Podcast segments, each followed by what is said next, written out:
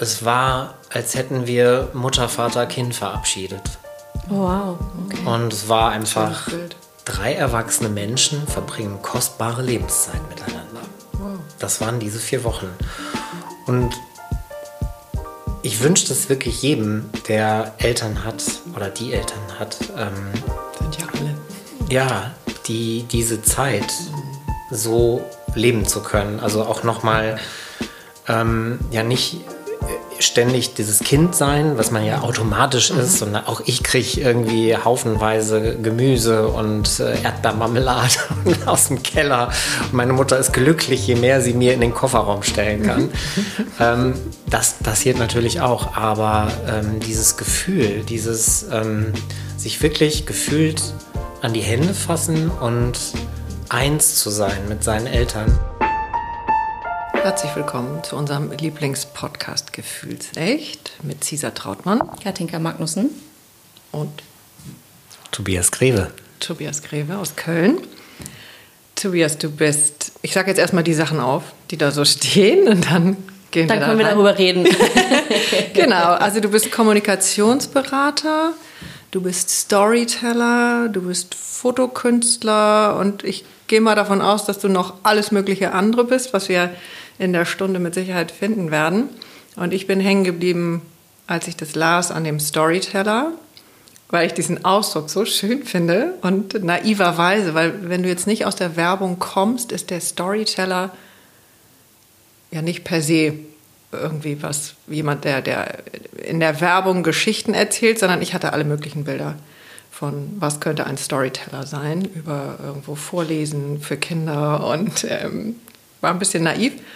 Aber dadurch äh, war das dann relativ leicht, drüber zu, drauf zu springen oder eigentlich in deine Story reinzuspringen. Also wie ist deine Story, wenn du die erzählen würdest, könntest, möchtest? Ja, ähm, in der Tat habe ich äh, mich viel mit mir beschäftigt in den letzten zwei Jahren und mir fiel es äh, in meiner ganzen Laufbahn, was ich alles schon so gemacht habe, immer relativ schwer, mich sinnstiftend vorzustellen. Und ähm, so, wenn man in einem Meeting ist und sich bei einem neuen Kunden vorstellt und man kriegt das Wort und man soll sich dann vorstellen und dann schlaue Sachen sagen. Elevator, der beliebte Elevator Pitch. die dann unfassbar beeindruckend sind. Aber davon habe ich mich irgendwie verabschiedet und habe dann also wirklich jetzt zwei Jahre einen Transformationsprozess durchlaufen und dann auch so ein bisschen reingespürt und reingeforscht, was eigentlich meine Geschichte ist. Mhm. Und wenn du mich so konkret fragst, wie ich sie erzählen würde, dann kann ich dazu nur sagen, ich habe bestimmt viele Sachen in meinem Leben gemacht. Ich bin in der Kommunikationsbranche gewesen. Ich habe Kunst gemacht, jetzt seit zwölf Jahren. Und ähm, naja, und irgendwie hat mich das die kreative Seele und der Manager, die haben sich immer irgendwie bekämpft. Ja, also ah. es hat auch eine echte Zerrissenheit. Wenn ich Ausstellungen hatte, hatte ich große Kundenprojekte und umgekehrt. Und es war also wirklich ähm, sehr zerreißend. Und von daher. Musstest du immer einen Teil verstecken? Ich habe es nicht getan. Es war dann. Aber es hat dich aufgerieben. Es hat mich aufgerieben, ja, das kann man gut sagen. Und in vielen Situationen war dann der Künstler in der Kommunikationswelt total gefragt und mhm. das ist der, der auch Kunst macht. Und manchmal wollte das aber gar keiner wissen und sehen. Und irgendwie hat mich das äh, massiv gestört und dass das immer zwei Welten waren. Und ich bin immer zwischen diesen zwei Welten hin und her gesprungen. Und das war total dankbar auf der einen Seite, weil anstrengende Kundenprojekte haben mich dann abends beispielsweise, wenn der Vernissage war, in eine Welt flüchten lassen, mhm. wo ich total einen Reset erlebt habe im Kopf, im Herz und es war für mich dann auf einmal Kunstatmen und ah. mich aufladen und äh, naja und irgendwann war es dann so, dass ich diese ähm, Kommunikationswelt, äh, in der ich ja wirklich 9 to, äh, 24-7, muss man sagen, mhm. verhaftet war. Nicht 9 to 5, wollte ich sagen. Schön wär's. 24-7 verhaftet war, äh, verlassen. Und ähm, naja, und irgendwie habe ich dann in diesem Prozess die letzten zwei Jahre meine vielen Anteile in mir, die gelebt werden wollen, die haben sich einfach mal an einen Tisch gesetzt. Mm. Das einfach mal, das wüsste ich gerne, wie das geht. Das musste ich aber auch erstmal begreifen. Mhm. Und ähm, naja, ähm, und äh, eine, eine tolle Coachin, mit der ich auch intensiv gearbeitet habe, die Christiane Windhausen, sie ist äh, unfassbar toll. Mhm. Sie hat mich durch die, ganz simpel, durch die logischen Ebenen äh, ähm, ja, gepaukt, wollte ich fast sagen, geführt, äh, geführt und wieder, als wir wieder unten angekommen sind, ähm, da meinte sie nur zu mir, ähm, Tobias, du bist nicht vielfältig, du bist Vielfalt. Und wie bitte sollst du das anders leben, als wie, wenn du nicht selbstständig bist? Mhm. Und dieser Satz, der hatte mir ganz, eine ganz tiefe Befreiung ausgelöst. Also ich brauchte diesen Satz. Und ähm, ja, und als diese verschiedenen Anteile sich an den Tisch gesetzt haben, haben sie auch einen Friedenspakt geschlossen. Mhm. Und der heißt, ich bin Vielfalt. Mhm. Und äh, ja, mit dem bin ich jetzt in meine Zukunft marschiert und ich bin da total angekommen, fühle mich rund, muss nicht mehr zwischen Welten hin und her springen, sondern alle, alle Welten dürfen gleichzeitig stattfinden. Und das ist äh, ja wirklich toll. Also ich fühle mich manchmal wie in so einer neu, ähm, neu erschaffenen Galaxie, die mhm. wie durch so eine Supernova äh, aufgepoppt ist und ich darf mit meinem Raumschiff dann mal zu dem Kunstplaneten fliegen, dann fliege ich mal zu dem Kommunikationsplaneten, dann kommt der Sketchnote-Planet und so ähm, habe ich so meine ganz eigene neue Galaxie und für mich wirklich wohl. Und kannst du den Unterschied erklären zwischen ich bin Vielfalt und ich bin vielfältig? Also ist ja auf den ersten Blick, würdest du ja sagen, pff, same. Aber du hast ja auch viel Freude an der Sprache, also und an dem, was Sprache dann auch äh, transportiert. Deswegen finde ich das ein schönes Thema? Das ist ein, ja, eine gute Frage. Äh, wo ist der Unterschied zwischen vielfältig und ich bin Vielfalt? Vielfalt? Hm, ich bin Vielfalt ist für mich das Angekommensein mhm. mit den vielfältigen Elementen in mir drin, mit den Fähigkeiten, mit den verschiedenen Seiten. Ähm, all das, was ich gegensätzlich leben musste, zum Beispiel ich bin schwul und war aber im Top-Management und das war irgendwie immer, also schwierig. Ne? Also, fühlt sich wirklich nach einzelnen Teilen an. Das Lustige ist, ich habe gerade so das ähm, Bild von Ich bin Vielfalt fühlt sich an wie zur Ruhe gekommen. Da ist das Ich bin irgendwie im Vordergrund. Und ich bin vielfältig fühlt sich so ein bisschen für mich so, so flatterig an. Mhm, unruhiger. So, genau, es ist äh, ja vielleicht nur bei mir so. Mhm. Ähm, aber ich kenne das auch aus dem, und das kennst du auch, Katinka, aus dem spirituellen Coaching, mhm. aus dem Lehrgang, ähm, weil da war das an dem ersten Wochenende. Ja. Äh, du grinst schon, ja. genau. Äh, hieß es dann, glaube ich, die eigene Affirmation oder wie auch immer man es nennt, finden. Und dann haben wir uns selber eben auch dieses Ich bin, äh, ich bin das und das oder ich habe so und so und haben da alle möglichen Worte gesucht und ähm, dann haben wir aber eben die. Das findet dich ja am Ende des Tages. Ja, aber es ging wirklich um diese Wortwahl von Ich bin Baumkraft hatte jemand ähm, und davor war alles mögliche andere, was mhm. eben viel unruhiger war. Und ich hatte, äh, und das habe ich immer noch und das werde ich wird mich begleiten, bis der Deckel zugeht. Mhm. Äh, ich bin Freiheit in Beziehung. Großartig. Ja, ich habe in der Tat ein Wort dafür, das, was du gerade gesucht hast. Mhm. Also für mich ist das eine Deklaration. Aha. Mhm. Also die quasi bei mir den Paradigmenwechsel eingeleitet hat und ähm, auch diese Befreiung äh, gebracht hat. Und es ist genauso, wie du sagst, Katinka, dass dieses vielfältig so flatter, flatter ne? und mhm ich bin Vielfalt bringt es irgendwie zur Ruhe. Mhm. Und genauso äh, fühlt sich das für mich auch an. Mhm. Weißt du noch, was deins ist? Bestimmt. Ich, ich weiß, was meins ist. Ähm, es ist noch sehr nah. Ich bin im Fluss. Das ist meins. Und was ich beeindruckend fand, ist, dass ich den Satz, es gibt dann noch einen Teil, so, man hat ja sein, seine Deklaration, hast du es genannt, ähm, gefunden dann, oder die hat einen gefunden. Und dann wirst du aufgefordert, den so oft zu sagen, bis der durch dich durchfließt, also bis der von deinem Ego gelöst ist. Und das ähm, findet dann statt auf einer Bühne vor den anderen Teilnehmern. Und es ist Wahnsinn, wie der Unterschied ist zwischen ich sage den Satz mhm. und ich bin der Satz. ähm, das war eins mhm. der, das ist jetzt auch schon ein paar Jahre her, es war eins der krassesten Erlebnisse in den letzten Jahren. Mhm. Ähm, da kriege ich immer noch, ja, mhm. ähm, fast Tränen in den Augen. Aber lieber Tobias, zurück zu dir. Wie, wie war denn die Geschichte davor? Also du kommst ja nicht aus Köln, sondern du kommst aus dem Sauerland. Aus dem Sauerland. Das ist ja auch eine besondere Hut. Absolut. Kam da nicht letztens schon jemand her, der das sagt, das Sauerland ist genauso nee, wie Sauerland? Genau, ich dachte, ja. du kommst aus dem Saarland. Nee, nee. das war auch Sauerland, ja. letzte Woche, Dagmar. Dagmar, und die sagte, und, ja, es ist auch so sauer, wie, es, also wie es ausgesprochen wird. Ja, wir haben sie. hoffentlich und bestimmt Hörer aus dem Sauerland. Die sagen, ähm, nein, es ist Liebesland, oder?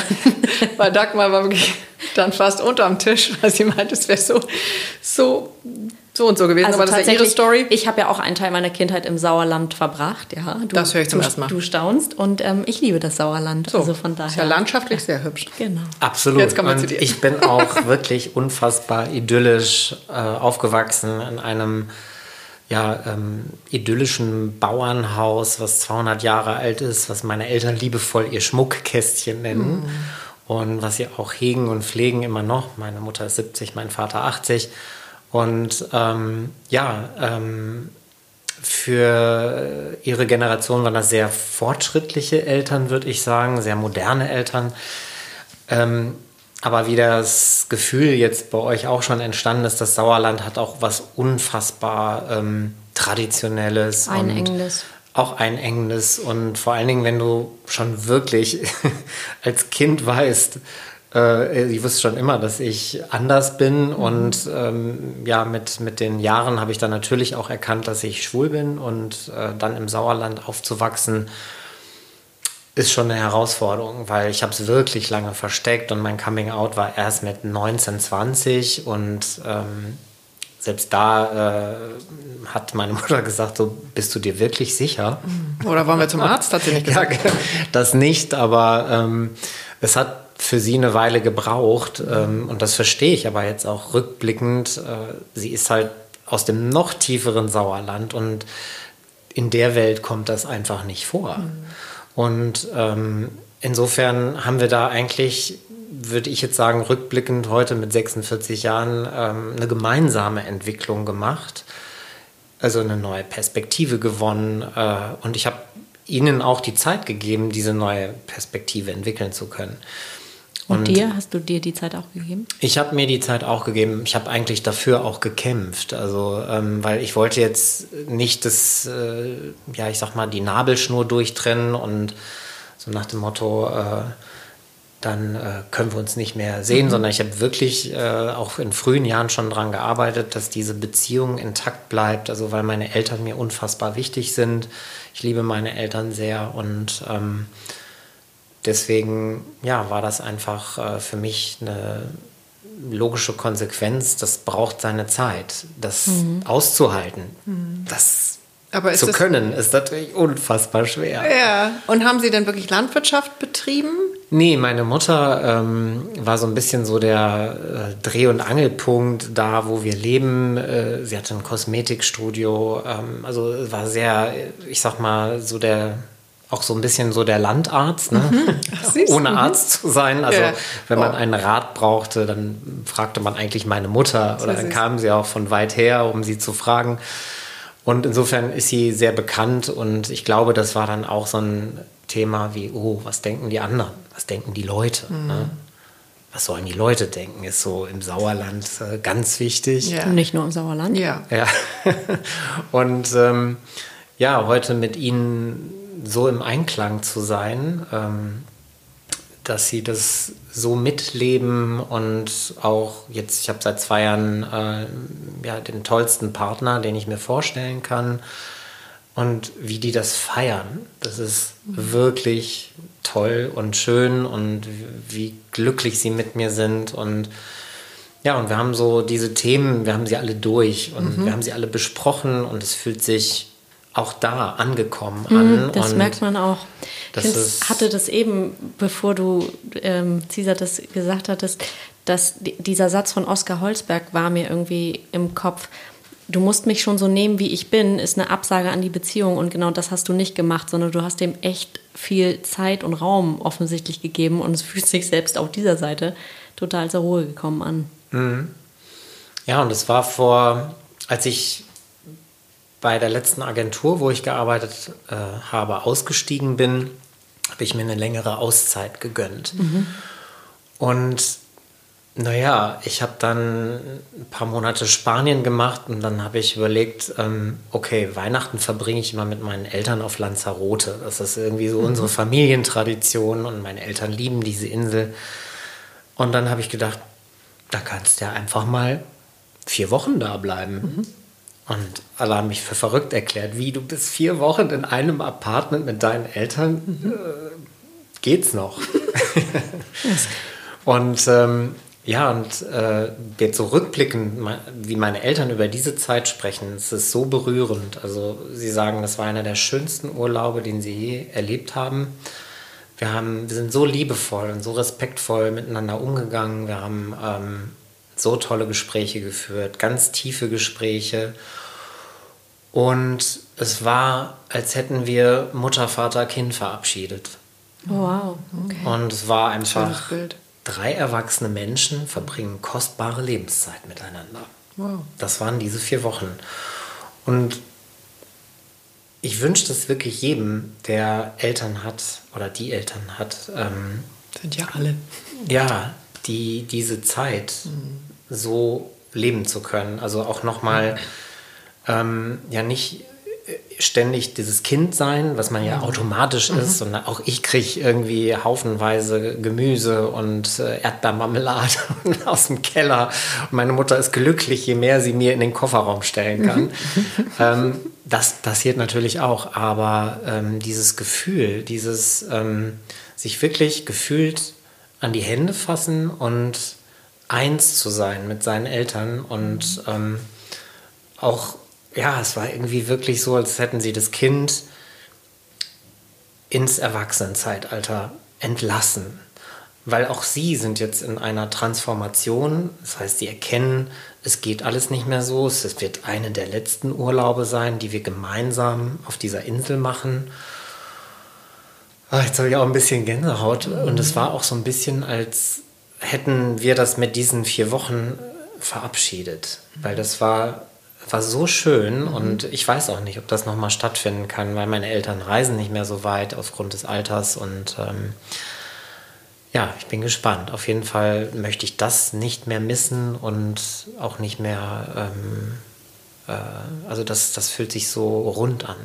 Und gleichzeitig hast du ja auch dein inneres Kind ähm, damit nicht verabschiedet, sondern äh, fühlt sich so an wie zu dir genommen.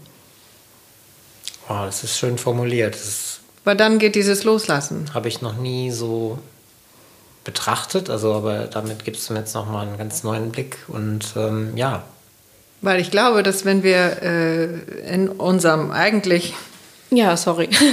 Schön, danke für Ja, das deine ist, Tränen. Nee, das ist tatsächlich so. Dass, ähm, Mich berührt das total, weil das gerade bei mir in Träumen so ganz krass hochkommt und letzte Nacht auch. Ich weiß nicht, ob an irgendwas liegt es momentan, dass diese Balance ähm, zwischen Kindheit und Erwachsensein und ähm, auch, was war zu früh, was war zu spät, ähm, wo ist meine Dosierung, wo ist meine Balance, wo bin ich im Fluss. Ähm, das kommt gerade so, äh, ja, kommt hoch. Aber sorry, ich wollte dich nicht sorry, irritieren. Ist doch schön, nein, ich finde es total schön. Äh, und ich, also es ist mein Gefühl oder meine Erfahrung, wenn wir äh, die Erwartungen loslassen, dass wir von unseren Eltern noch was bekommen, was wir uns aus der Kindheit noch wünschen, dann bleiben wir immer in diesem kindlichen Modus und nehmen ja nicht unser eigenes Kind wirklich zu uns und die Verantwortung dafür. Also ich weiß, dass ich einmal, ähm, echt schon viele Jahre her, äh, hatte ich die Füße im Wasser, stand irgendwo am Strand und es war so roundabout Muttertag und da kommen natürlich auch wieder diese, die ganzen Themen werden so hübsch hochgespült. Und ähm, da wusste ich, ich gehe nächste Woche los und kaufe mir richtig schönen Schmuck, weil ich zum ersten Mal das wirklich fühlen konnte, also so wie du vorhin mit der Vielfalt, ähm, dass ich dachte, wow, ich bin soweit, ich bin übrigens ab jetzt die bessere Mutter und der bessere Vater für mich. Punkt. Ja, und dann wow. habe ich echt richtig viel Geld ausgegeben, war mir auch scheißegal, was es gekostet hat. Weil ich dachte, also, Wenn viel. jetzt, wann dann? Ja, und das ist, glaube ich, oder glaube ich nicht, aber. Da arbeite ich noch dran, aber ja, getting closer. Ja, ja, aber das ist ja auch ein Long Life Learning und ich kann ja auch nicht behaupten, äh, dass ich damit so dann ganz durch bin, weil, das kennen wir ja alle, immer noch mal reintippen in diese Themen, die uns immer wieder serviert werden. Ne? Also doch immer noch mal in die Bedürftigkeit kommen und ja, ist halt so. Aber wir dippen eben nur noch rein. Mhm. Ja, es kommt immer mal wieder noch was vorbei. Das ja, ist, ja. Äh, Unbedingt. Na, ich finde alleine die Wahrnehmung an der Stelle dann schon schön, ne? wenn man sieht, okay, da wird mir wieder das Thema serviert und dann, mhm. okay, ich kann jetzt aber anders drauf gucken, mhm. ähm, weil ich es schon ein paar Mal gelernt habe und da kommt mein Thema serviert. Let's ignore. Genau. Also wir können ja nochmal zurückgehen zu dem, weil du sagtest, du hättest schon ganz früh das Gefühl gehabt, dass du ähm, anders bist. Und wie, also kannst du das, also jetzt nicht auf ein Datum, aber wo war das so? Also ich kann das ähm, schon damit erklären, dass ich immer Freundinnen hatte. also beispielsweise ähm, meine ähm, aller, also erste äh, Schulfreundin Jenny, also wir waren wirklich die Best Buddies mhm. und ähm, haben alles zusammen gemacht. Wir haben irgendwie morgens, mittags, abends äh, zusammen verbracht, haben gelernt, haben gespielt und. Inklusive ja, Arztspiele? Nee, das nicht. Äh, das war irgendwie nie Thema. Mhm. Und äh, wir haben aber Autos gespielt und Barbies gespielt. Ja. Also und das äh, kommt ja in einer Jungswelt in, äh, im Sauerland kommt das gar nicht vor, dass man mit Barbie-Puppen spielt. Mhm. Ich fand das cool. Mhm. Und ähm, ja, so. Äh, aber da war schon normal. Ja, aber das war schon anders, dass äh, Tobi immer mit Jenny abhängt. Mhm. Ja, das, ich war nicht bei der Jungs-Clique sozusagen, sondern ähm, ich passte da auch rein und habe da immer mal wieder irgendwie so teilgenommen mhm. sozusagen, aber ich war eigentlich die meiste Zeit mit Jenny zusammen und vielleicht noch ein oder zwei anderen Freundinnen von ihr und wir sind da wirklich wie die äh, Rabauken durch die Natur und äh, haben also alle möglichen Kinderspiele gespielt und wir hatten einfach eine sehr unbeschwerte, glückliche Zeit, muss ich echt sagen. Ja, hast du Geschwister? Einen Bruder, ja. Okay. Und der Älter. war eher an der Jungsfront? Ja, mein Bruder war so ein bisschen wie so der Quarterback. Ne? Ähm, da waren alle Mädels hinterher, war irgendwie super aussehend und äh, ich war eigentlich so das lange, verwachsene Elend.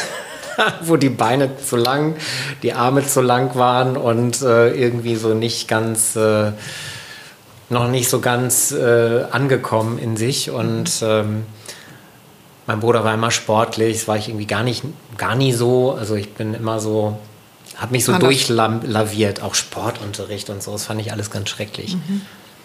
Aber du kamst damit ganz gut zurecht. Ja, ich Also weil anders sein ist ja, kann ja auch unangenehm sein. Absolut. Ich habe aber dann einfach viel gemalt, ich habe gesungen. Also ich hatte immer schon diese kreative Seite und mhm. ich habe die als Kind total gelebt. Ne? Also ich habe die coolsten äh, Shows inszeniert, so unterm äh, Küchenschrank, wo man den Vorhang auf und zu macht. Okay. Also wir haben da ähm, unwahrscheinlich äh, kreative Sachen gemacht. Und ähm, ja, da konnte man schon sehen, dass ich anders bin. Ich habe dann ganz früh angefangen, Comics zu malen. Ich wollte mal Modezeichner werden, mhm. habe dann Modezeichnungen gemalt. Meine Mutter hatte so ein Buch mit Modezeichnungen, weil meine Mutter auch sehr künstlerisch begabt ist. Mhm. Hat auch äh, damals sehr viel gemalt und dann habe ich mir das alles so gezockt und habe das dann abgemalt und äh, ja, und das ist irgendwie ganz lustig, ne, dass es jetzt heute mhm. wieder zutage kommt, dass ich dann heute mit Sketchnotes und äh, diese Seite wieder lebe, das ist ganz irre. Ne? Also so, ein, so eine ganz verborgene Seite ist dadurch wieder erwacht. Und dein Vater war damit auch fein? Sind ja immer zwei Teile. Womit genau? Ja, mit deinem Anderssein. Der hat, also mein Vater ist interessanterweise auch sehr kreativ, Ah, okay. sehr musisch vor allen Dingen. Also von ihm habe ich dann auch so diese musische Seite ähm, geerbt, würde ich sagen, oder bekommen. Und ähm, mein Papa ähm, war einer der ersten, der gesagt hatte, auch beispielsweise bei meinem äh, Coming Out, ja, wenn es, wenn es so ist, dann ist es so. also er hat damit das nicht so wirklich ein Problem gehabt. Also normalerweise ist es ja auch gerade im Sauerland dann anders. Hm. Hätte ich jetzt ne? auch so gedacht. Mhm. It's not. Ist aber schön. Er war allerdings dann derjenige, der so der ähm, absolute Leistungspusher war. Ne? Für ihn, also er ist auch Steinbock, ich bin auch Steinbock. Und ähm, Ich hätte schwören können, da ist ein harter Fische-Einschlag, aber er ist vielleicht an anderer Stelle. Kennst du auch deinen Aszendenten? Stier, Jo. Also ziemliche Ladung. Hörner. Mhm. doppelt behört. Ja. Aber das ist ja wieder die, die Teekanne ist wieder gut platziert. Sehr schön. Und ähm, Also der wollte dieses. Ja, genau. Es, es war irgendwie nie genug. Also es war, das hat, das hat mir auch lange nachgehangen. Also das war auch das, was du eben sagtest, ähm, Franziska, dass die ähm, Sachen, die man versucht irgendwie im späteren Leben dann sich nochmal so zurückzuerobern, wie beispielsweise Anerkennung oder das Lob, was damals gefehlt hat, als du eine Super 2 geschrieben hast, aber dein Papa sagt, äh, warum ist keine 1? Ne? Also Letztes Drittel mit einer 2. ja, genau. Ja, scheiße. Also das war schon, ähm, das war schon schwierig, so diese, diese ähm, hohen Standards von ihm zu treffen. Und man wusste nie, wann, wann bist du gut, wann bist du nicht gut. Und das ist dann, das musste ich sehr lange lernen und dann aber auch zum Schluss verzeihen, weil meine Eltern hatten in ihrer Zeit dann andere Themen, andere Sorgen und ja, es ist einfach eine andere Zeit gewesen. Ne? Und äh, ich glaube, so muss man da den Blick drauf werfen und sagen, es ist okay. Es ist okay. Das ist es immer. Ich glaube, man muss schon, also man muss, klingt jetzt so nach einem Befehl, aber äh, schon ganz gut durch den Schmerz durchzugehen. Ja. Ne? Manchmal physisch, äh, psychisch. Äh, entweder schickt einem der Körper was. So. Wo ist es bei dir gelandet? Dass irgendwas zu viel ist oder dass du nicht mehr danach suchst, dieses Lob zu bekommen, beziehungsweise dann dieses Kackgefühl, das reicht sowieso nicht. Das ist eine schöne Frage. Du hast auch schon die Antwort, kann ich an deinem Blick sehen.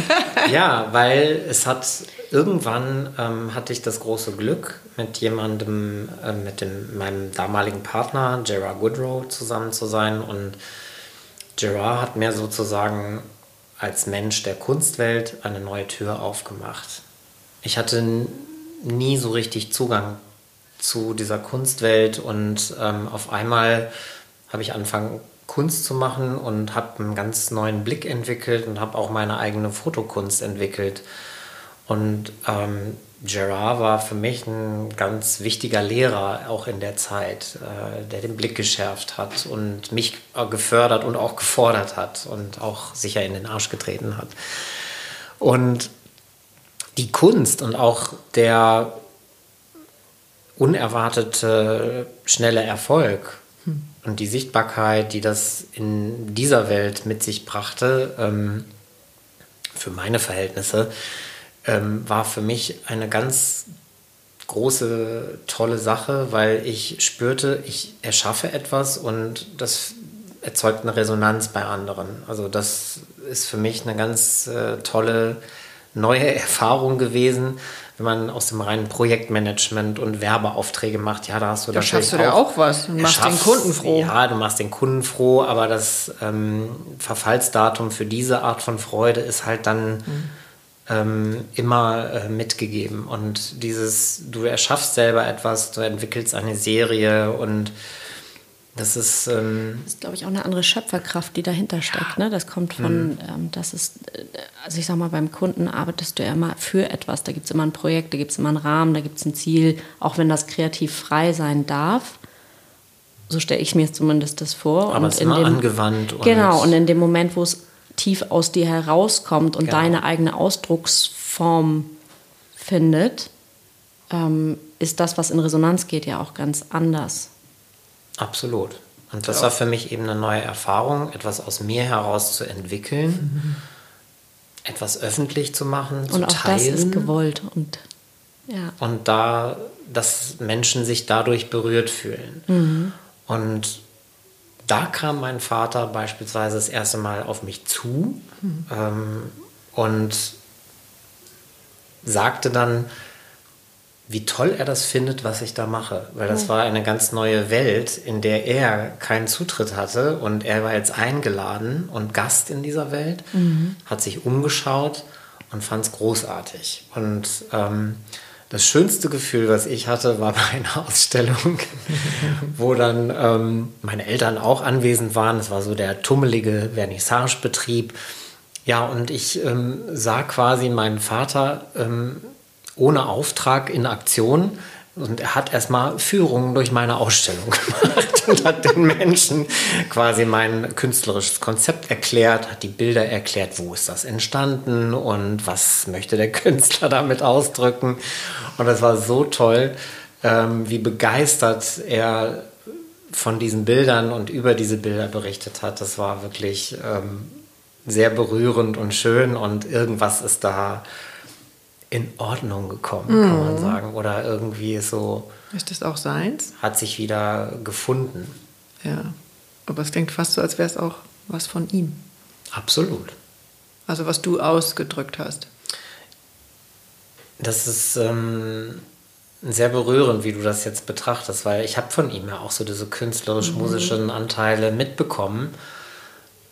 Ich glaube, in der Welt, in der die aufgewachsen sind, war es total schwierig. Mhm. Also da war es wirklich so der Standardspruch, wenn du gesagt, gesagt hättest, ich möchte Künstler werden, ähm, dass das ein brotloser Job ist. Natürlich. Also das ist so, das kommt da nicht vor. Ja. Und, ähm, Aber selbst Architekt, also weil das ja. meine eine Schwester, da hieß es brotlose Kunst. Ja. Genau. Und naja, und jetzt war es dann so, ähm, es gab dann auch einen Zeitungsartikel hier und da und äh, also dass diese, ähm, dass die Öffentlichkeit dann sagt äh, oder das bespricht, das war für ihn eine neue Thematik und mhm. dass das auch noch sein Sohn ist, das musste er jetzt dann zusammenkriegen und war natürlich dann unfassbar stolz. Mhm. Und ja, es war auch dann so eine, auch eine gemeinsame Erfahrung, die uns da irgendwie ja, zusammengeschweißt hat und ich finde es so unfassbar toll. Egal, wo ich eine Ausstellung hatte, ob das Helsinki war oder Thessaloniki, weiß der Geier. Wir sind immer mitgekommen. Also buch uns das Ticket und wir sind am Start. Und sie waren immer mit dabei. Das fand ich halt großartig. Ja, zauberhaft. Also das klingt schon sehr warm. Ja, so empfinde ich es auch. Mhm. Das ist echt ganz schön. Mhm. Wundervoll. Mhm. Mhm. Ja, ich hänge gerade noch so ein bisschen ähm, an dem. Was war vorhin die Frage bei deinem Gerard hieß ja, dein, dein, dein Langer, der dich gefördert hat. Mhm. Und wir waren da hingekommen über, über die Veränderung. Mhm. Habe ich das noch richtig abgespeichert? Mhm. Ja, die Kunst war eigentlich für mich so ein Exit auf, aus diesem Verhaftetsein in den Strukturen Warst du so im, verhaftet vorher? Ja, äh, ich habe äh, ja, hab halt 20 Jahre ähm, mit Fleiß äh, eine, mir eine Karriere erarbeitet, mhm. ähm, BWL studiert, bin mhm. dann in die Werbewelt gegangen, habe dann ja, äh, bin dann irgendwann Geschäftsführer in einer großen Werbeagentur gewesen. Ja, und irgendwann merkte ich, schwer. Nach zwölf Jahren äh, auch Künstler und Manager, dass irgendwie da was nicht ganz funktioniert. Und ich musste für mich dann, also ich war jetzt dann einfach gezwungen, neu über die Verteilung nachzudenken und wie ich das leben will. Und das hat bei mir jetzt einfach zwei Jahre gedauert, bis ich das für mich sortiert habe. Zwei Jahre klingt jetzt relativ, also auch knapp, das klingt mhm. jetzt relativ schnell. Mhm. Äh, aber ich hatte vorhin schon mal den Eindruck, dass ähm, Du sagtest, du hattest dein Coming Out sehr spät, erst mit 19. Andere haben das vielleicht mit, also 40? Ja, mit 40, 50, das ich stimmt. weiß nicht, ähm, vielleicht ihr ganzes Leben lang nicht. Von daher. Ich habe auch ähm, dafür gekämpft, muss ich sagen. Also mein Leben wirklich so zu leben, dass es ähm, mir entspricht. Mhm. ich war dann irgendwann äh, nach dem Studium bin ich in Düsseldorf, hatte da meinen ersten Job und hatte auch da meinen ersten Freund. Und ich werde es nie vergessen, dann war ja irgendwann mein 30. Geburtstag. Und wie sich gehört im Sauerland, man lädt ja immer auch seine Eltern mit ein. Ne? Und ich habe dann eine Party geschmissen. Und naja, meine Eltern wussten jetzt, ähm, wenn sie dann kommen, ähm, dann ähm, sind da ja auch diese Leute da. Mhm. Okay. Das ist nochmal was anderes, ne? Das einmal erst zu wissen und dann in, in Kontakt zu kommen. Ja, und dann haben sie kamen aus der Nummer nicht raus und sie meinten so, ja, wir kommen früh und wir fahren dann bestimmt so um acht wieder. Ne? Und um acht Uhr war ja die Zeit, wo die Gäste kamen. und dann, naja, ich werde es nie vergessen, es war in, der, in meiner Wohnung in der Rossstraße in Düsseldorf über der Apotheke. Und naja, sie kamen zum Kaffee, ich habe dann Kaffee gemacht und wir haben toll gequatscht und so weiter. Und es wurde später und später und irgendwann Ding Dong mhm. kamen die Gäste. Mhm. Und ich weiß noch wie heute, sie sind zusammengezuckt ja, und süß. haben dann, ja, haben sich das dann mal angeguckt. Mhm. Und ähm, ich werde nie vergessen, wie dann es so um, ja, ich würde sagen mal halb eins morgens war und meine Mutter in der Küche stand, umringt von einer Schar von Männern, die ihr an den Lippen klebten mhm. und sie ihre besten Anekdoten zum Besten gab. und ähm, ja, als sie dann gingen, standen wirklich alle Spalier und haben die beiden so abgefeiert, mhm. weil die haben sich so wohl gefühlt. Und das war eigentlich auch deren Friedenspakt mit meinem So-Sein. Mhm. Das war großartig. Und dann war das auch nach diesem Geburtstag, war das auch nie wieder Thema. War ja auch ein Geburtstag. Mhm. Also Im wahrsten Sinne des ja, Wortes. Im wahrsten Sinne des Wortes nochmal. Das stimmt. Ich habe so das Bild auch gerade, dass das bei dir offensichtlich gelungen ist, dass deine Eltern dir den Raum gegeben haben, den du brauchtest mhm. für deine. Für Veränderung. Ja, erstmal für dieses Wachstum, also dieses, was du als Kind und als Jugendlicher so hast. Und jetzt mit der Geschichte, die du gerade erzählt hast, ähm, hab, habt ihr das wahnsinnig bezaubernd geschafft zu wechseln, diese Räume zu wechseln, weil das, wie du es jetzt beschrieben hast, dass deine Eltern so lange dann geblieben sind, dass du denen so viel Raum gegeben und, äh, und sie können das offenbar nehmen. Und dann machen sie ihn ja noch größer. Ähm, und es hat auch immer mit ihrem Raum zu tun. Mhm. Mhm. Finde ich alles sehr, sehr ja, ich finde, sie können sich extrem einlassen. Die trauen sich auch so ja, viel. Mutig. Also, mhm. ich, ja, mutig. Mhm. Können wir die mal einladen? ich glaube, da hättet ihr zwei interessante Gesprächspartner. Haben Sie, ähm, wie sind Sie, das, wenn du so erzählst von deinem Leben, dann klingt Veränderung so leicht bei dir, die Prozesse, in die du dich reinschmeißt, weil du das, das Gefühl, was du, oder das, was bei mir ankommt, ist so, es ist so selbstverständlich, es steht mir zu und deswegen mache ich jetzt diese Veränderung und es wird irgendwie gut. Aber so ist es wahrscheinlich, also wahrscheinlich war es ganz anders. Also ich bin durch sehr schmerzhafte Prozesse durchgegangen. Also damals, als ich mich geoutet habe und meine Mutter nicht sofort damit klarkam mhm. und ihre Zeit einfach brauchte. Was heißt ihre Zeit? Ja, ähm, also in Zeit, in unserer Zeitrechnung. Also, sagen wir so, das waren schon ein paar Jahre. Mhm. Ich kann dir das jetzt nicht auf den Punkt genau mhm. sagen, aber es waren schon ein paar Jahre, die das gebraucht hat. Auch mhm. bis zu diesem Geburtstag beispielsweise. Mhm. Ne? Also mhm. da war die Versöhnung das waren mit ja dem zehn Thema. Jahre. Mhm, bestimmt. Mhm.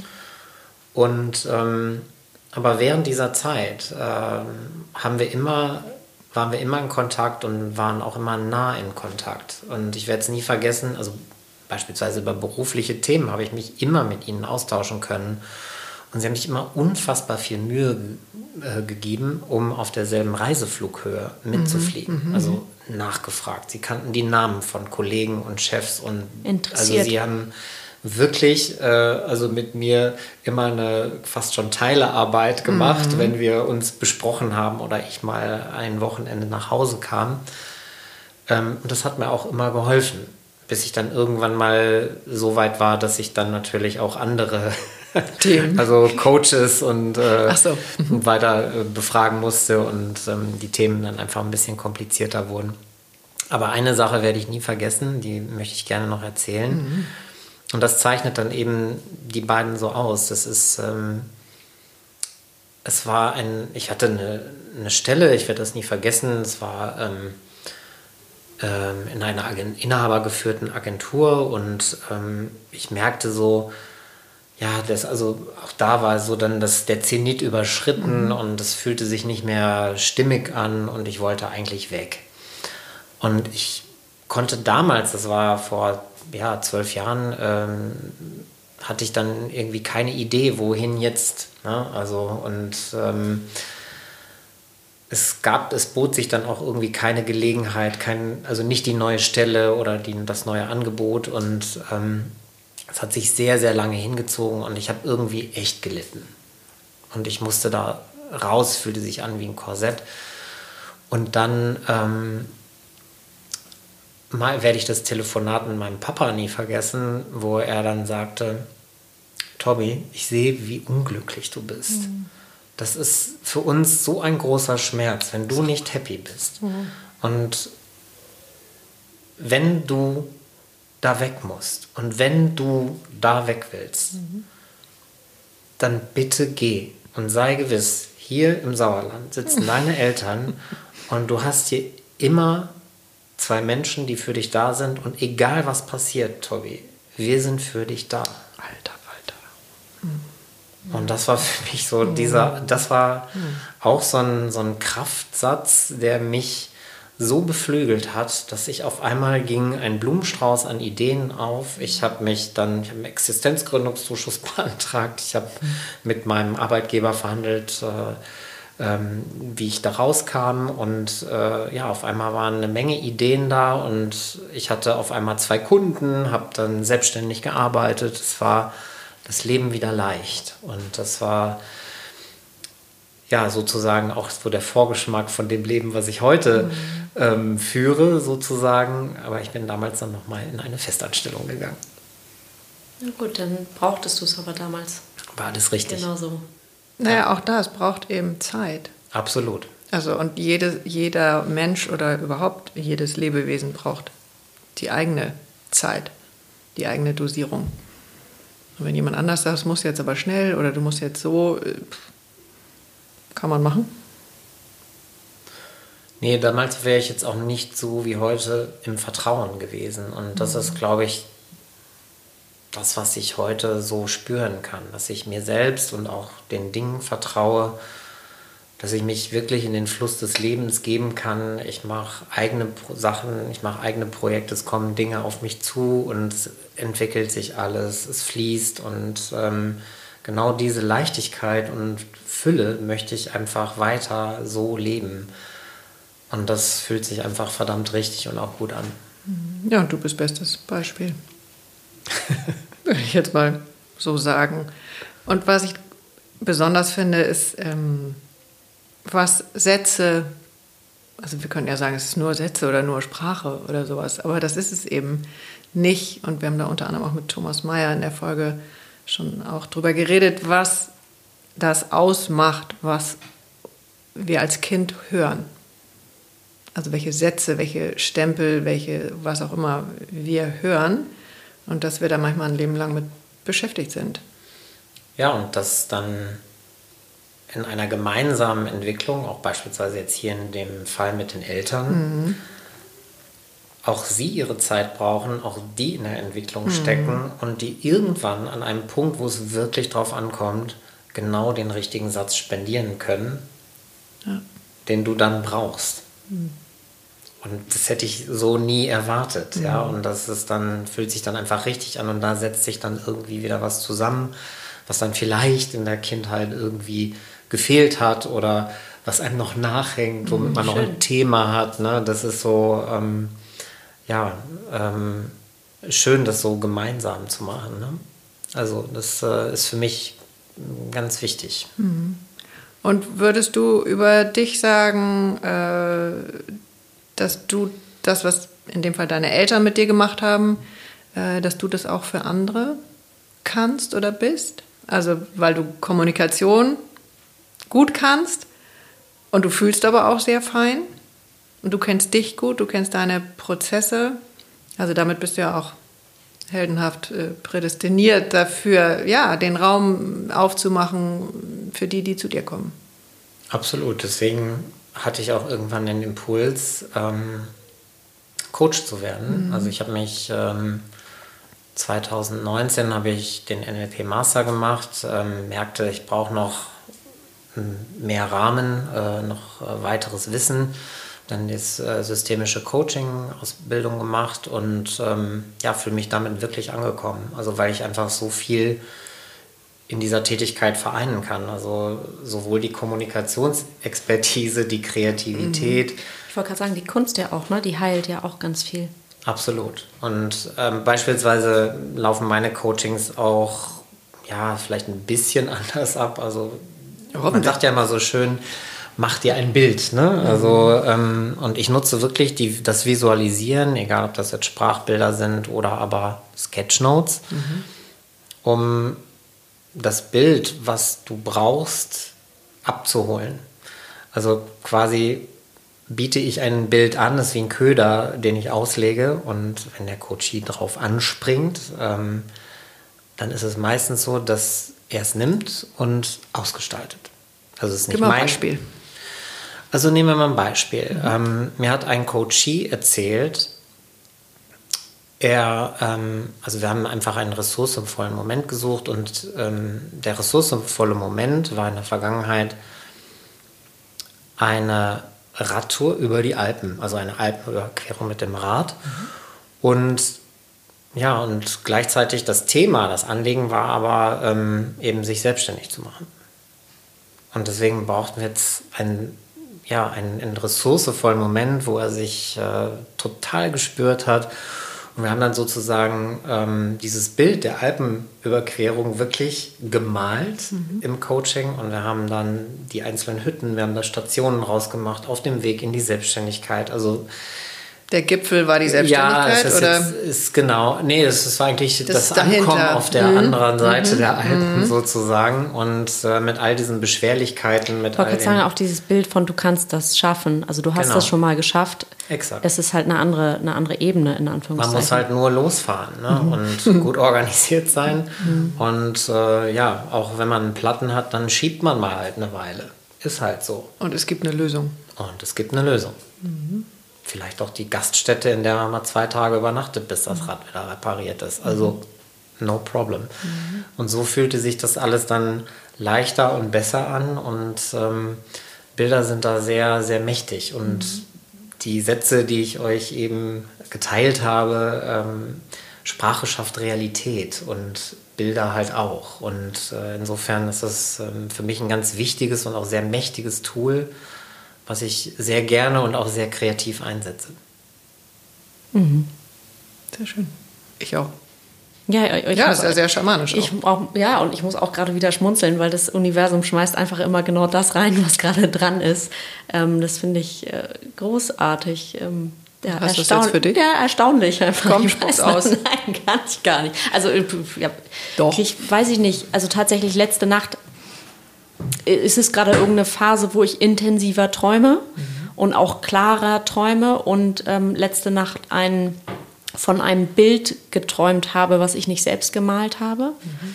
Ähm, was aber ganz viel über meine Kindheit aus, also ich habe es ausgewählt, weil es gar nicht, im, Traum sollte man irgendwie ein Bild da an die Wand werfen oder darstellen und dann erklären, warum man es ausgewählt hat. Und da kam ganz viel aus der Kindheit hoch, total schön.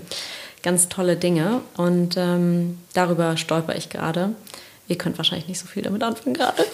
Ähm, das macht aber nichts. Und das andere ist ein Workshop, wo ich mich eigentlich gerne anmelden würde, wo es ganz viel um die Sprache geht und das, was wir durch die Sprache ausdrücken oder eben auch nicht, also für uns behalten. Und ich sag mal, wie viele Frauen ähm, habe ich ja immer meine Themen im, im Halschakra mhm. hängen. Von daher, ähm, ich, ich werde mich auch. gleich anmelden. Ja, sehr gut. Vielleicht. Sehr gut. Ja. Gibt es irgendwas, was, was du bereut hast, was du nicht getan hast? Ja, ist ja jetzt noch keine 96, ne? Nee, aber das kann man auch schon früh haben. Bereuen ist ähm, vielleicht zu viel gesagt. Also ich denke manchmal darüber nach, mhm. dass wenn ich das Wissen von heute hätte, um den Mut zu haben, sich mit seiner Kreativität mhm. dem hinzugeben und seinem Talent auch hinzugeben, hätte ich das natürlich schon viel, viel früher gemacht. Und das wäre ähm, sicherlich dann auch in eine andere Richtung gegangen. Es hätte sicherlich andere Lebensumstände gegeben. I don't know. Aber, Aber es was ist. Was wäre dann besser? Was wäre dann? Ich habe keine Wie Ahnung. Wie wärst du dann? Ich also ich bereue es in dem Sinne nicht, aber ich denke darüber nach, dass manchmal, ähm, wenn ich nicht im Sauerland aufgewachsen wäre, wenn ich beispielsweise andere Türen schon früher hätte geöffnet bekommen, ähm, das zu studieren. Das kam aber im Sauerland nicht vor und das macht man einfach nicht, ja. Und von daher ähm, bin ich da ein sehr folgsames Kind gewesen und habe dann auch natürlich versucht, diese äh, mit dem Wunsch der Zugehörigkeit ähm, natürlich auch den Wegen zu folgen, die naheliegend sind, also die man sehen kann und auch, ja, wo man sieht, äh, ne, auch äußerlichen Erfolg und so weiter. Das wurde da in dem Städtchen, wo ich aufgewachsen bin, halt sehr gelebt und demonstriert und ja, das sind dann die Insignien von Erfolg und das lernst du so als Kind und kriegst so mitgegeben. Mhm. Und dass man das aber Jahrzehnte braucht, um den ganzen Mist wieder abzuschütteln, ähm, ja, ist halt so. Insofern bin ich total heute dankbar, dass ich diesen Weg genommen habe, den ich gegangen bin. Ich bereue es nicht. Ich hatte dadurch, vielleicht waren es nicht die Eltern, sondern später vielleicht ein Gerard und andere Menschen, die mir Türchen geöffnet haben und auch oft eben halt ähm, Frauen, die mir ähm, den Schubs gegeben haben oder den richtigen Hinweis oder ähm, Coach gewesen sind an der richtigen Weggabelung, um mich ähm, ja, einzunorden, dass ich den richtigen Weg wähle, sozusagen. Und ähm, wobei das klingt jetzt sehr streng. Also im besten Fall ist es ja eher so, dass sie das, dass du das sowieso schon offen hattest. Genau, und dich das, noch nicht hingetraut hast und du brauchtest noch jemanden, der dich an die Hand total. nimmt. Das ja. Und das ist ja wiederum was, was wir von unseren Eltern im besten Fall mitbekommen das Vertrauen auf sich selbst und auf, ja. also das auch sich trauen und dem Umfeld trauen und mhm. Äh, so dieses Gefühl von in sich am Ende, egal wie es ist, irgendwo am Bottomline ist man, ist man okay, ist man gut so, wie man ist. Absolut. Ähm, aber man, also ich finde das, die Frage ist super spannend und äh, ich kann sie nicht sagen, ich bereue irgendwas, mhm. sondern ich, ich denke drüber nach. Mhm. Wie wäre es gewesen, mhm. wenn? Also wer macht das nicht? Ja, also, aber das ist ja und, ähm, ja, trotzdem finde ich es äh, irgendwie spannend, das mhm. mal zu tun. Das habe ich auch sicher gemacht. Und ähm, jetzt, wo, wo ich heute stehe, mit all diesen Erfahrungen, und du sagtest eben, äh, Katinka, dass äh, sich das so einfach anhört, Veränderung zu leben. Mhm. Ähm, jetzt ja, also jetzt brauche ich da diesen Anlauf nicht mehr und diesen schmerzhaften Prozess, äh, sondern es, ist, es geht vielleicht schneller also als früher. Leichter. Leichter, ja. Mhm.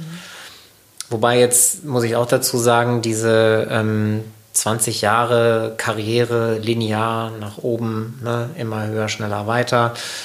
Ähm, als ich da ausgestiegen bin, habe ich äh, schon eine kleine Beerdigungsfeier gehabt, die mhm. zwei Jahre gedauert hat. ja. Und äh, bis mhm. zu diesem Punkt, wo ich gesagt habe, ich bin Vielfalt und jetzt ist es richtig und jetzt fühlt sich das gut an, da war die Beerdigungsfeier beendet. Mhm. Ähm, ja, hat es eben so lange gedauert. Und diese Trauer muss man, glaube ich, auch da wirklich leben. Also ich habe sie gelebt und ähm, bin da durch, durch ich habe sie erfunden. dieses Tal durchschritten. ja. Und weil man verabschiedet sich von ja. etwas, was man so gelernt hat, mhm. aufgebaut hat. Und du merkst aber, das passt nicht mehr zu mir. Und das zu verabschieden, was du 20 Jahre aufgebaut hast, mhm. wie soll das von heute auf morgen ja, okay sein, dass, es, dass, du's, dass du jetzt was anderes machst oder eine andere Richtung einschlägst. Und ich finde diesen Trauerprozess, mhm. der ist enorm wichtig, das wirklich bewusst zu durchleben und auch mitzunehmen. Mhm. Da gibt es dann eben halt diese Glücksmomente, wo man wirklich froh ist, diese Entscheidung getroffen zu haben.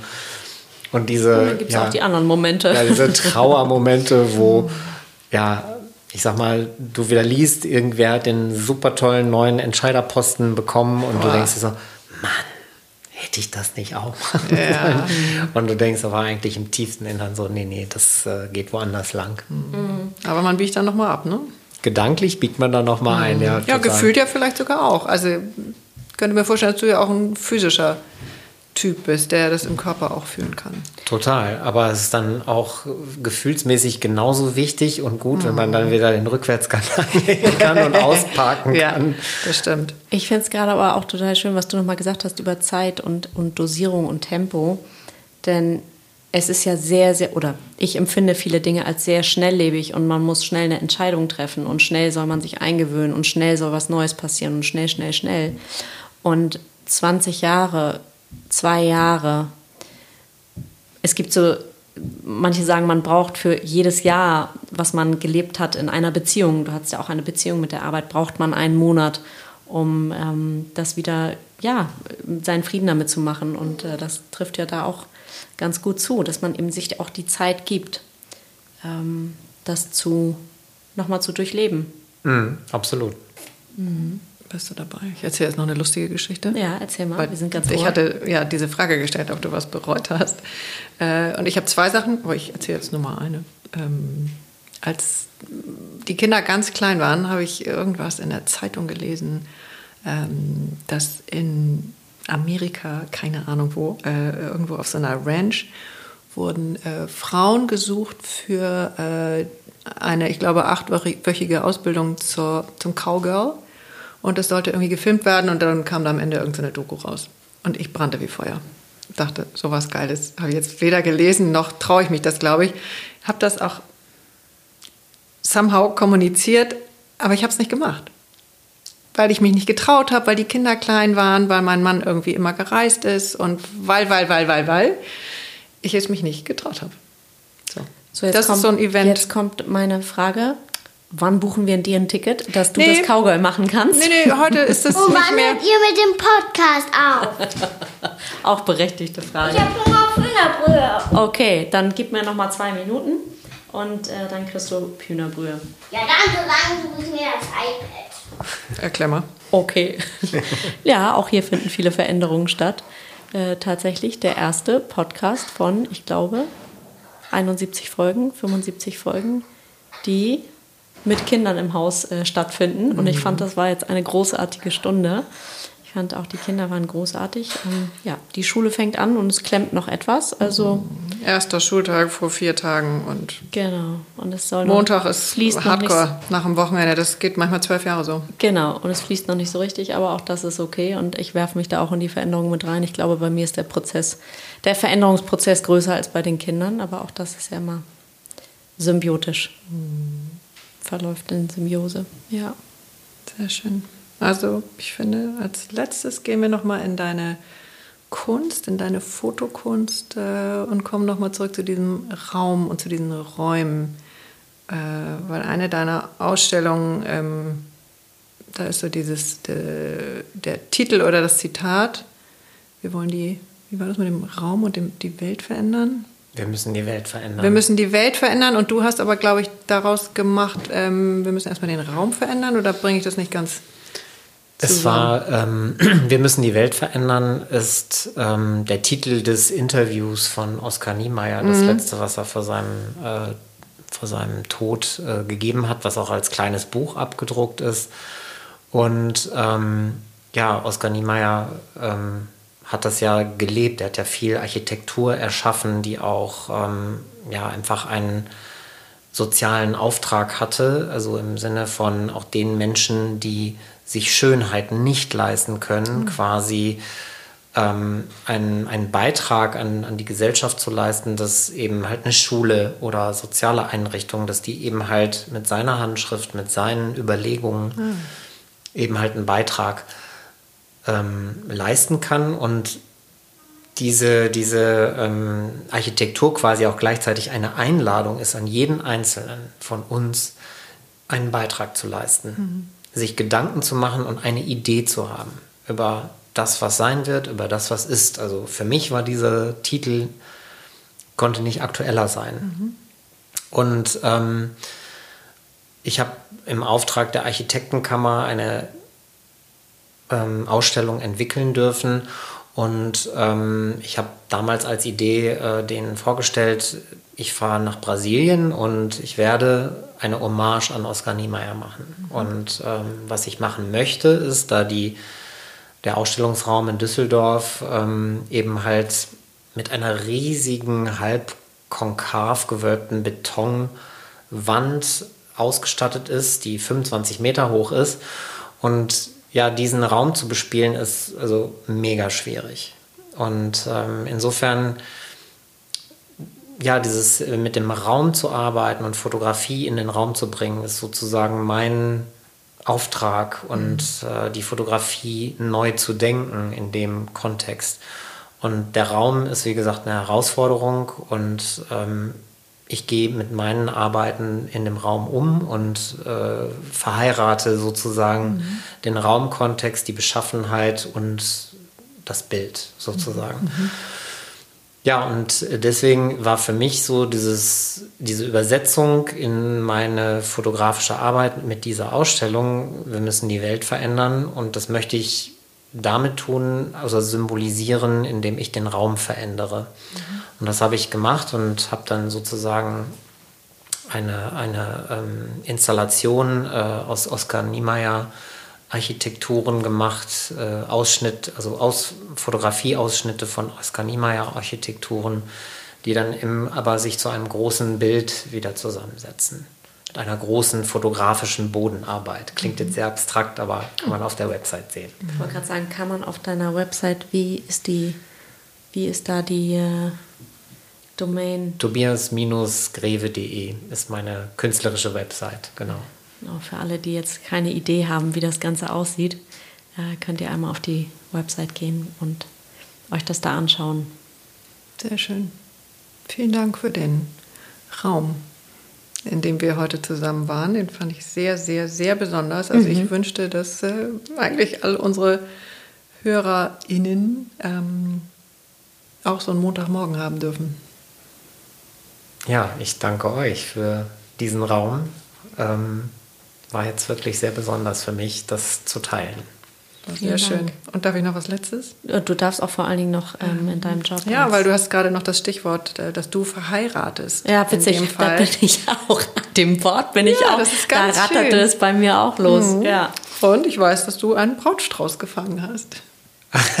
genau, Deswegen, das war wirklich. Ach, guck mal, guck mal, ich warte mal, ob noch irgendwie was kommt und ähm, so geht Telepathie. Das ja, ist einfach total schön, Wort weil du strahlst auch. Ja, aber ich konnte eben in dem, mit dem Wort irgendwas, das war einfach so da, dass ich mir fragte, hä, wo, also was ist das Wort, eine Bedeutung? Und ich bin dann ratter da irgendwie alles durch. Schön, danke, dass du das nochmal reinwirfst. Ja, ich finde, das ist ein ganz, ganz schönes Wort, was in diesem Raum jetzt ganz, ganz gut ist und sich da so ein bisschen suhlt und ähm ja, ich löse es aber noch mit der Geschichte kurz auf, wenn ja. ihr wollt. Also ähm, ich war auf einer Hochzeit eingeladen mit meinem Freund. Und zwar war es die Nichte äh, von meinem Freund.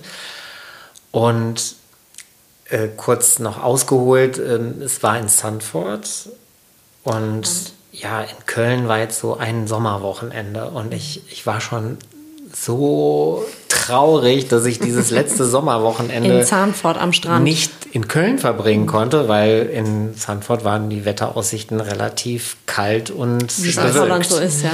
Genau. Jetzt sind wir da hingefahren und ähm, Samstagmorgen ich guckte aus dem Fenster und der Himmel wurde blau, die Sonne wurde immer wärmer und ja, es war die in einer Strandhütte ähm, die karibischste Hochzeit an der Nordsee, die ich je mir hätte vorstellen können, mit unfassbar netten Menschen, ähm, tolle Gespräche, tolle Musik, ähm, chillige Atmosphäre, wirklich toll. Und irgendwann kam dann der Bräutigam und äh, schnappte sich das Mikrofon. Es war dann so schon in der blauen Stunde, die Sonne war ähm, untergegangen. So, jetzt ist das Brautstrauß werfen, aber ähm, ich zitiere, wir gendern das heute. Heute müssen die Männer sich hinter die Braut stellen Aha. und der Brautstrauß wird äh, geworfen und bitte alle, die nicht verheiratet sind, ja.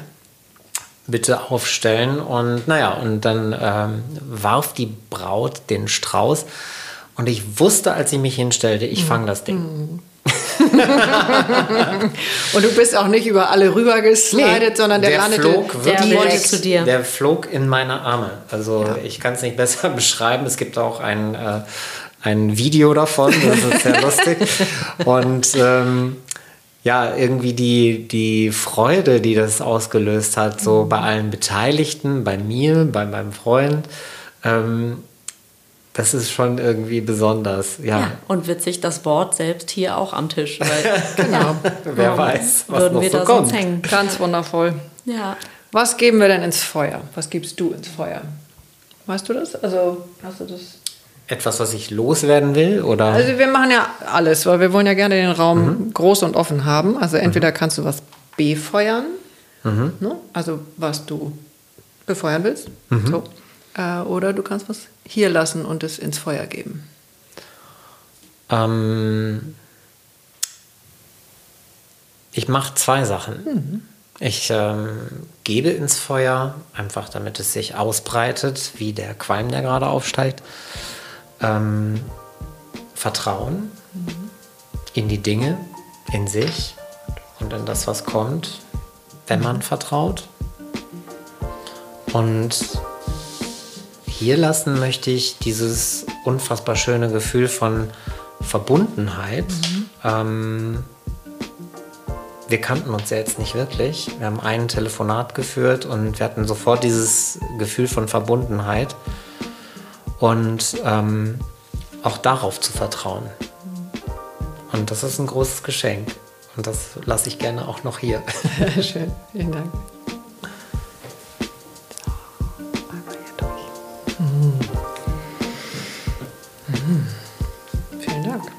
Vielen Dank, Tobias Kleve. Ich habe zu danken. Ich werde mich jetzt an den Herd stellen für die Hühnerbrühe, die mein Kind gerade hier lauthals eingefordert hat. Mhm. Gott sei Dank war es keine Currywurst Pommes oder so. Vielen Dank, dass du da warst. Danke, dass ich hier sein durfte. Große Freude.